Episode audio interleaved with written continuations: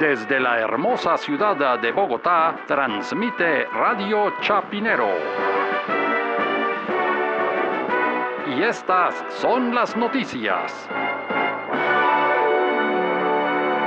Aguadas, capital mundial del sombrero de Aguadas, patrimonio intangible de la humanidad.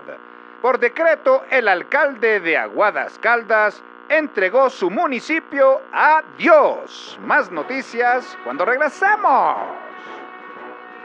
Oiga, pero ¿no se lo habían entregado a Jesucristo hace como una semana? No, a él le tocó fue Yopal Casanare. Ah, Es lo que se llama entes territoriales, ¿no? Entonces, Claro. la ordenamiento territorial. O sea, Entonces, ese- a, al hijo. a Jesucristo le tocó Yopal. Y al a- papá. Le tocó Aguadas Caldas. ah, el Espíritu Santo, quién sabe qué le habrá tocado, ¿no? El Espíritu Santo, ni idea a quién se lo irán a dar, pero yo creo que eso lo reparten pronto.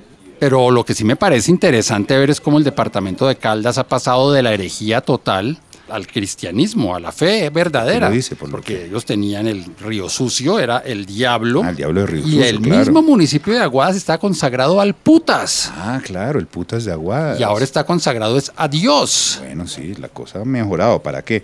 Pero ese no es, digamos, el, el mismo Mesías, porque estoy pensando en el sombrero de Aguadas de, de Álvaro Uribe, ¿no? No era como... Sí, porque se supone que el Mesías es Jesucristo, pero si uno hace la relación que usted dice, el Mesías Dios debe ser que se lo consagraron entonces directamente a Álvaro Uribe, que es Ah, una o sea, especie le- de Dios, pues allá para en el viejo Caldas de Antioquia es como una especie de Dios. Ah, pero me parece importante aclarar qué pasa uno si ahora contrata uno, por ejemplo, con el municipio de Aguadas o si simplemente tiene un negocio con, con Álvaro Uribe.